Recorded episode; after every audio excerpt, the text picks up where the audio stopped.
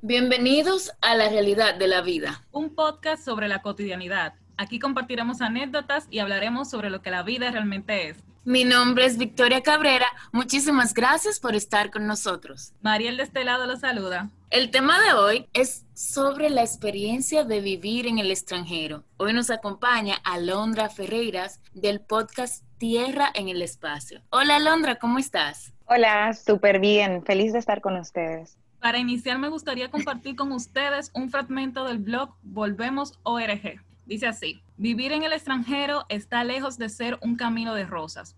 Programas de TV han generado una falsa imagen del joven inmigrante como alguien al que todo le ha salido muy bien, un triunfador, con una vida muy interesante. ¿Qué ustedes opinan de eso, mujeres? Completamente de acuerdo. Hay gente que cree que porque uno no vive en RD ya es un logro, nada más eso. A ver, yo entiendo que lo dicen desde el punto de vista de que tal vez no estás tan expuesto a ciertas, no sé, inseguridades o a ciertas cosas que suelen pasar en RD, porque claro, RD lo tiene todo. Y cosas que pasan allá, como que, como que nada más pasan allá. Pero eso no quita que es un camino de rosa, o sea, para nada, porque tú nunca vas a dejar de ser un extranjero. O sea, tú nunca vas a dejar de ser un extraño. Es como que tú estés en la casa de otra gente. Por más tiempo que pase, esa no es tu casa. Tú eres como el que está de visita. Pero incluso volviendo a tu casa, tú sigues siendo como una visita, más o menos. No es lo mismo. Es como siendo un extranjero en todos lados. Creo que sí, que, que cuando tú estás fuera, tú pasas a estar en un limbo porque tú no perteneces ni en un sitio ni en otro, porque tú haces una mezcla para adaptarte en donde estás sin perder tu esencia de dominicano. Pero claro, cuando tú vas con esa mezcla a República Dominicana, es como si tú tampoco, como si tú tampoco pertenecieras ahí, como si también ahí en cierto sentido te rechazan yo he oído mucho eso de que no, tú no estás aquí, tú no sabes lo que está pasando, como que yo no tengo derecho de opinar de lo que está pasando en mi país porque yo no estoy viviendo allá. Y yo como que, ok.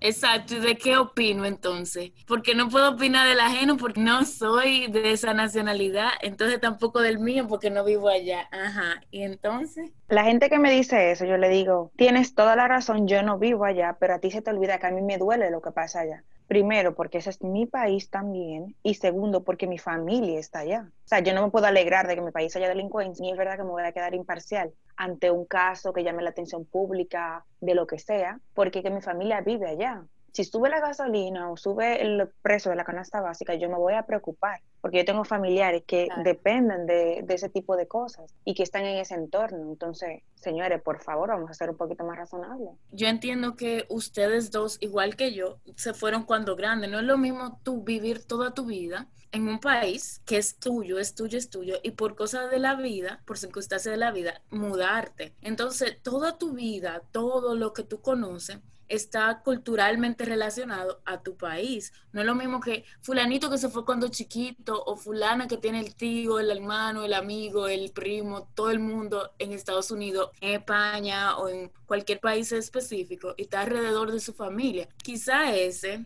no sé, es que hay niveles diferentes, digo yo, no sé. Yo lo comparto. Por ejemplo, yo tengo casi un año y medio viviendo fuera de mi país, que me ha chocado mucho eso de, de, mis compatriotas dominicanos aquí en Estados Unidos. Hay algunos que son como si fueran personajes que es como así mismo, pim pum, el estereotipo que siempre nos han vendido la vida entera de un dominicano en el extranjero, de esa gente escandalosa, como súper típica, que si tuvieran una bandera se la pusieran de, camisa. Eh, pero también hay otro tipo de dominicano que niega sus raíces. Aunque vino hace tres meses, entró aquí, ya se siente como que, no es dominicano, como que no pertenece y que todos los dominicanos lo odian. Y, y tú te quedas como que coño, pero hermano, ¿cómo puede ser? Y aquí pasa mucho.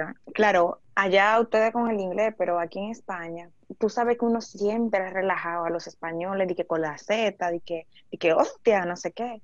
Y me da mucha risa porque hay dominicanos que vienen, mira, yo tengo aquí cinco años, hay dominicanos que vienen y en tres meses, cuatro meses, tú lo ves hablando como que si hubiesen nacido aquí, vamos, yo soy español de toda la vida, vamos, o sea, que cogen todos los acentos, porque aquí hay muchos acentos. Cogen todos los acentos de todos los tipos de españoles y tú lo ves como que ellos quieren ser más españoles de la cuenta. Señores, usted está en un país, tiene que adaptarse, perfecto, tiene que convivir. Aquí tienen una particularidad de que si tú no hablas relativamente como ellos, se hacen los que no te entienden. no es que ellos no te entiendan, es que ellos quieren que tú lo digas como ellos. O sea, tú aquí no puedes venir diciendo, ok, porque ellos te, te, te miran y como que con la cabeza empiezan a sentirte diciéndote vale, como para que tú oh, entiendas que es vale que tienes que decir. Y si tú no le dices vale a una gente, fácilmente que la conversación se te alarga cinco minutos más. Entonces tú aprendes como por supervivencia a decirle vale, vale, vale, porque así mismo dicen ellos.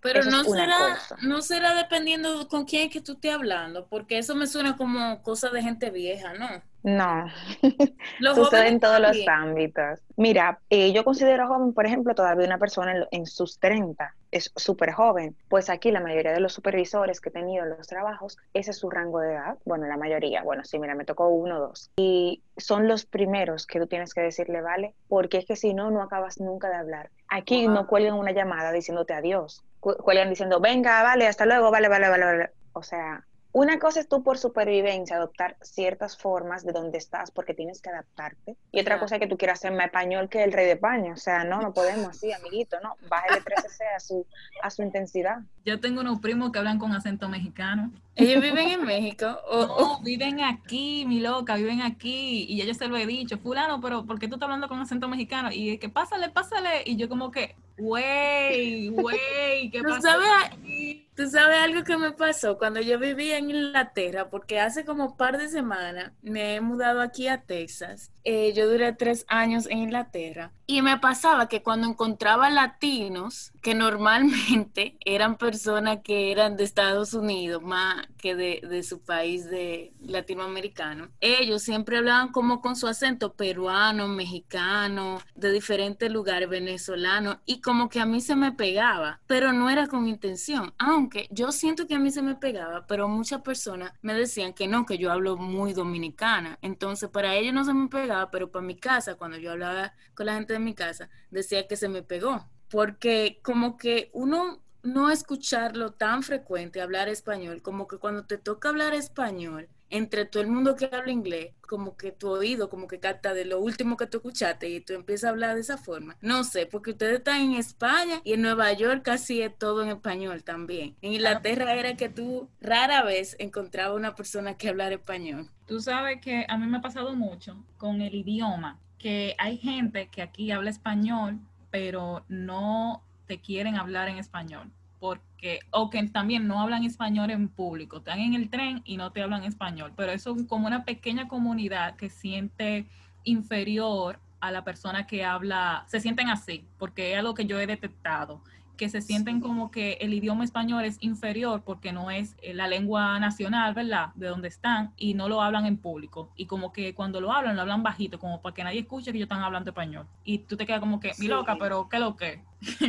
Aunque no, hay, otro, hay otra clase de personas que no le importa, que cogen su llamada de teléfono para que lo oiga todo el mundo. Y tú como que, doña, por favor, gracias. Así me pasaba que en un coro de gente latina, que todo el mundo hablaba español, había una muchacha que nada más hablaba inglés. O sea, ella entendía todo, pero nada más te respondía en inglés. Yo me quedaba como que, ¿what? Como que, ¿cuál es el punto? Porque si, ok, yo entiendo que si estamos en un grupo y hay gente que hablan otro idioma, por ejemplo, inglés, por ejemplo, mi esposo no habla español, entonces sería como mm, feo uno está hablando español delante de él para que él no entienda sabiendo que él no va a entender. Pero si todo el mundo habla un idioma y se siente más cómodo hablando en español, ¿por qué haces lo, lo más gringo de la cuenta, digo yo? Mm. Y la pregunta que siempre te hacen, ¿vivir fuera es como creíste que sería? Bueno, menos mal, yo, o sea, yo pienso que hay dos puntos. El que se va fuera porque le toca, que es una gente que ni siquiera lo está buscando. Es decir, eh, tu padre tan fuera, te pidieron, te ahora fue que te salió, tiene que dejarlo todo y arrancar por ahí. Yo creo que ese tipo de gente tendrá una percepción o tendrá tal vez, no sé, le habrá chocado más el cambio de cultura o la adaptación más bien. Y está el, otro grupo de personas, que es al cual yo estoy perteneciendo, que salió del país no con alguna expectativa, pero que sí que era que quería salir. O sea, yo salí voluntariamente, en mi caso a estudiar y tal, pero como quien dice, ya yo lo buscaba, por ende yo salí encantada. No era que tenía una percepción de cómo sería, simplemente como no conocía nada y tampoco sabía de nada, simplemente quería salir y ver qué tal. Y la verdad es que es una diferencia del cielo a la tierra, por ende no era que, o sea, no es que me desagrada, no es lo mismo, nunca es lo mismo que estar en tu país, el calor de la gente es distinto, pero oye, mm, bastante bien, diría yo. Bueno, en mi caso, para mí no era nada de lo que yo esperaba. O sea, nada de lo que yo esperaba. Y fue, como dice Alondra, que yo no lo busqué. Yo nunca me imaginé viviendo fuera de República Dominicana y a mí me encantaba mi país, pero ¿qué pasa? Me enamoré, a mí me gustaba viajar en un viaje de intercambio a Estados Unidos, a un campamento, me enamoré. El asunto fue que él consiguió un trabajo en Inglaterra, ninguno de los dos teníamos como un trabajo así, como que ganáramos lo suficiente como para mudarnos juntos. Entonces él consiguió un trabajo allá que sí le iba a generar ese ingreso y nos fuimos. Y bueno, para mí eso fue una experiencia totalmente traumática porque el clima, la gente, todo, todo, todo, todo es súper diferente. Pero realmente yo no me lo esperaba. O sea, estar sola, así sola, solita, sola, sin... No, eso para mí fue como que quiero irme para mi casa. ¿Qué hice? La gente no lo sabe, pero eso de que de emigrar, eso conlleva mucho, mucho esfuerzo, porque hay situaciones que, que tú tienes que resolver, cosas como buscar una casa, eh, resolver cuestiones burocráticas o cuestiones de salud que tú no sabes cómo manejarte porque ¿tú entiendes? Como comenzar desde cero. Tú te haces grande de verdad literalmente yo me sentía una persona adulta eh, cada vez que yo tenía que hacer cualquier diligencia, resolver cualquier cosa, porque realmente uno está solo, literal, eres tú o eres tú. O sea, tú resuelves con lo que se pueda. Claro, uno siempre encuentra un amigo, una cosa, pero uno tiene que sacar como el tigueraje desde de, adentro. no, no tigueraje en mala manera, pero sino como que ser audaz y, y pensar en cómo tú puedes hacerlo porque eres tú, eres tú que te toca hacerlo, no hay nadie más a quien delegarlo. Tú sabes, yo me estoy claro. ahora con el primer grupo que mencionó Alondra, y sí, yo no creo que esto era como lo que yo creía que iba a ser, porque la gente te lo pintaba como que era una maravilla, como era todo perfecto, pero con todo el tiempo que yo llevo aquí, yo siento como que todo igual. O sea, yo sigo siendo la misma persona, yo sigo haciendo las mismas cosas y yo sigo estando en el mismo ambiente que estaba allá. O sea, es que a veces no es que cambia uno, sino que te van pasando cosas que como dice Victoria, son cosas que te pasan, que tú como que vas, como que tú vas creciendo, porque mientras tú puedes incluso vivir solo allá en Santo Domingo o en cualquier parte del país, y como que tú siempre tienes alguien cerca, una, una prima, tu mamá o tu papá, alguien que se crió contigo, como que tú siempre tienes una gente de súper confianza o una buena amiga como una familia, y como que tú sabes que te van a ayudar a resolver, o que te van a escuchar, o que van a ir contigo a hacer una diligencia, qué sé yo, lo que sea. Pero cuando tú estás fuera del país, básicamente, incluso tú teniendo familia cerca, es como si tú estuvieras solo, en, cierto sentido. La diligencia es como dice ella, tú tienes que salir y buscarte la vida. Eh, Déjame sacarte tigueraje, voy y pregunto aquí, me dicen que no, me voy a otro sitio, resulta que eso era con cita cojo lucha por aquí, o sea, es como que, como que tú creces de repente, tú alcanzas un nivel de, madurez con todas las responsabilidades que te caen, que es increíble el cambio. Ya, ya ese simple hecho, aunque uno a veces no se dé cuenta, tú hablas con una gente de esa de toda la vida y como que se dan cuenta que ya tú eres diferente. No porque tú cambies tu forma, sino porque no tengo una madurez diferente en ti. ¿Y qué es lo que más te gusta de donde vives actualmente? En mi caso, lo que más me gusta es la seguridad. O sea, es una, Madrid es una ciudad que, vamos, casi que como New York que no duerme. Aquí transporta las 24 horas y con una sola tarjeta que tú recargas al mes o te compras un viaje suelto, tú puedes andar en todos los medios de transporte de la ciudad, ya sea metro.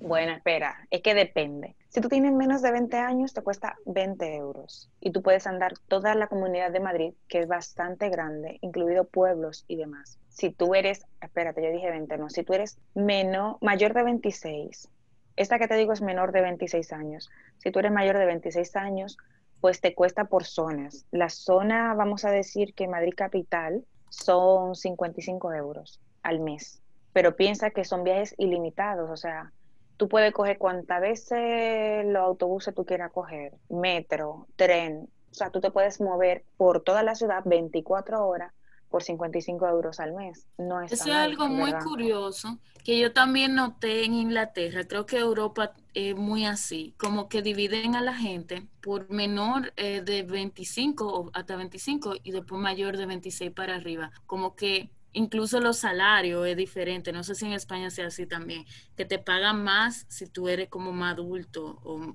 mayor de 26 por ahí. Quedé como que muy raro para mí. No, lo que pasa es que ellos entienden que tú como joven eh, no tienes el mismo poder adquisitivo que una persona más adulta. O sea, que en verdad está mal el sistema porque debería ser hasta los 30, en verdad, en verdad. Pero aquí entienden que ya a partir de 26 años tú tienes un trabajo un poquito más estable, ya acabaste de estudiar, tienes otra posición, por ende tienes otro poder adquisitivo y puedes pagar ciertas cosas. Pero en los trabajos no, o sea, tú puedes ganar un disparate teniendo 20 que teniendo 50. Depende del tipo de trabajo y de lo cualificado que sea el perfil que estén buscando. Pero por lo menos a mí de aquí eso es lo que más me gusta, el transporte, que no es un descontrol, es completamente algo seguro y fijo y la seguridad como tal. O sea, yo poder salir, bueno, aquí tuve la mayoría de las personas que salen a la calle chateando, hablando, lo que sea. O sea, se te para un motor al lado y tú puedes estar tranquila, que no es que te van a robar ni te, ni te van a arrastrar por una cartera ni nada. Eso es lo que más, eso es lo que yo creo que ha hecho que yo me quede aquí aunque esté pasando trabajo. Esa seguridad, esa tranquilidad de tú salir sin que nadie te esté molestando y tú salir sin miedo. Bueno, yo por una tarjeta ilimitada por un mes me sale en 127 dólares y yo a veces la lloro pero la doy porque dime, el transporte, hay que hacerlo. Yo no me siento como que así súper, súper, súper segura, digan lo que digan, porque aquí ocurren muchas cosas como gente que te lanzan a las vías del tren y cosas así, como que no es como que yo pueda andar despestada al 100%, pero una de las cosas que sí, sí me gusta, que no se lo voy a negar a nadie, es verdad, el clima es mi enemigo, yo odio el frío, a mí me encantan mis cuatro estaciones de calor, pero me gusta ver que es algo que me gusta mucho de aquí, la, los cambios de temporada en la naturaleza ¡Qué hermoso! El otoño, wow, los colores del otoño. Yo nunca había visto un otoño en mi vida y cuando vi el primero me enamoré. Yo dije, wow, qué bello. Me encantó el otoño, me gustó el cambio que dio cuando invierno, primavera, cuando tuve esas flores. Sí, eso es hermoso. Para mí eso también es lo mejor. Eh, no me gusta el frío para nada, no me acostumbro ya le tengo un poquito menos de miedo, es decir, yo me pongo faldas cortas en invierno, me da igual que tengo a un grado, pero sí que es muy, muy bonito las estaciones, la primavera, el, verano como que tú, no lo encuentras mucho porque allá siempre es verano, pero la primavera, el otoño, es como que se ve todo tan bonito, que aunque haga frío, como que merece la pena. Y ahora hablemos de comida un poquito. ¿Qué es lo más loco que has hecho para comer algo de comida dominicana? Bueno, por lo menos yo lo que hago, lo que he hecho, que cuando yo voy a un sitio donde venden comida mexicana, que me pasó recientemente, yo pido todos los sites. Ellos venden como tacos, burritos, no sé qué, y yo le digo, tú tienes arroz, échame arroz, hay habichuela, échame habichuela, échame la carne, y que si yo se quedan como que, what ¿Qué es lo que tú estás haciendo? Para yo hacerme la idea de que estés comiendo dominicano. Igual en Taco Bell, déjamelo con arroz, habichuela, ensalada y carne. Pero en Inglaterra también era así de, porque entiendo que allá será más complicado. Bueno, fue más complicado, ¿no? Bueno, allá en donde yo vivía, yo vivía en countryside, que es como en pueblito, ¿verdad? En pueblo. Cuando tú vas a Londres, cuando tú vas a Cambridge, hay restaurantes latinos, hay restaurantes dominicanos pero donde yo vivía no. Entonces había un restaurante, bueno, un food truck jamaiquino.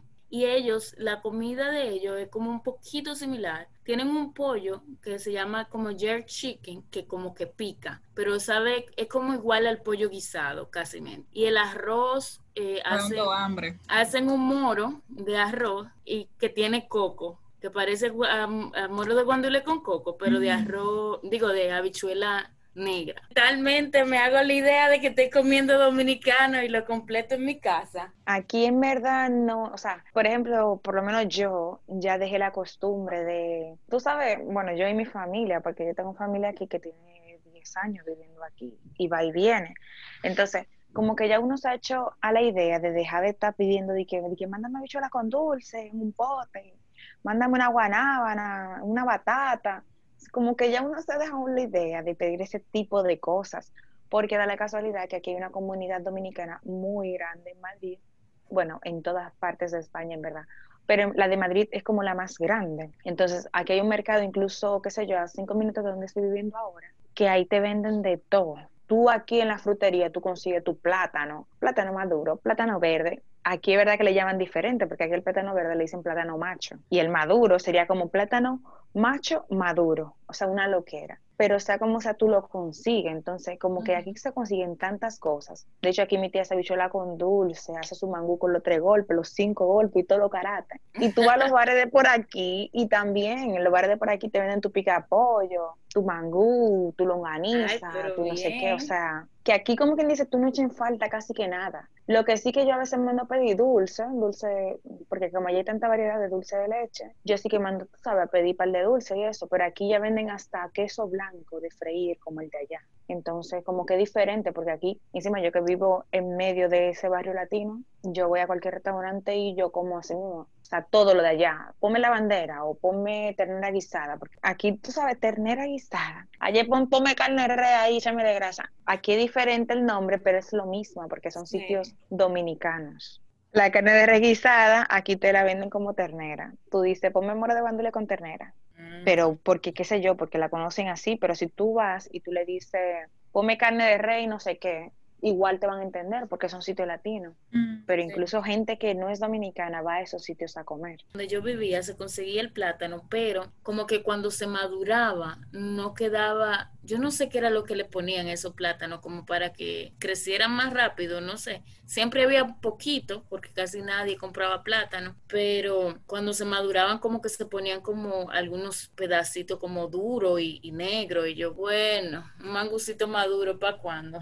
Yo lo que hacía, bueno, lo que hago es que cuando yo voy en el supermercado, producto dominicano que a mí me gusta, aunque me cueste más, yo me lo llevo. Yo me compro mi malta india, nadie que ve que marca Goya, no, no, no, no, no. Si yo veo eh, Maggie, Doña Gallina o veo galletica guarina, yo me la llevo, aunque me cueste más que cualquier marca nacional. Y tengo una historia graciosa con la chuleta ahumada a mí se me ha hecho difícil conseguir chuleta ahumada y yo voy a los supermercados independientes, que usualmente los dueños son dominicanos, para buscar ese tipo de productos, pero no siempre yo encuentro chuleta ahumada. Y yo tenía esta gana como de comerme una chuleta una chuleta frita con, con frito, que yo me puse a buscar hasta en Uber Eats y por la zona de por donde yo trabajo hay un, un market y encontré como un kiosco que tenían comida eh, dominicana, pero yo no quería pagar el envío.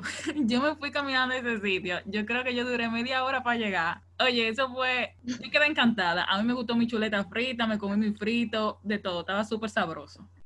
Yo de esta experiencia de vivir en el extranjero no tengo todavía una conclusión perfecta, pero lo que yo he ido aprendiendo hasta el momento es que todas las oportunidades hay que aprovecharlas. Tú no sabes qué cosa tú estás aprendiendo hoy que te va a ayudar mañana. Y eso es aprovechar todo, con todo se crece. Yo considero que vivir en el extranjero no es sinónimo, y hay que aclarar, de riqueza, buena vida, buen trabajo, todo fabuloso. Realmente no lo es. Hay que sacrificar muchas cosas. Realmente eso te hace una persona más independiente y más adulto en general. Sí, en mi caso yo diría que sí lo recomiendo. No necesariamente que te vayas a vivir o a pasar toda tu vida fuera, pero sí que por lo menos viva la experiencia, si sea de tres meses, seis meses. Porque yo siento que vivir fuera te hace valorar y apreciar más las cosas de tu país. Cosas que al verlas y tenerlas todos los días, como que no la aprecias tanto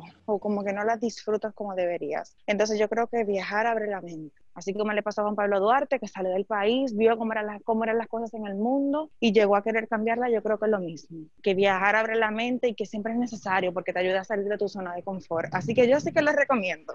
Bueno, muy cierto. Este episodio ha sido súper interesante. Muchísimas gracias, Alondra, por estar con nosotras. Definitivamente que gracias a ustedes por incluirme en su programa, porque de verdad que yo las escucho y me gustan esas iniciativas que surgen, proyectos así tan informales como para sentirse cómodo, que gente como ustedes emprenden. Así que muchísimas gracias. Gracias. Ay, qué linda. Gracias a ti que nos estás escuchando. Eh, síguenos en Instagram, arroba lrb.podcast y escucha nuestro próximo episodio. Bye bye. Bye. Recuerda, no te lo tomes personal.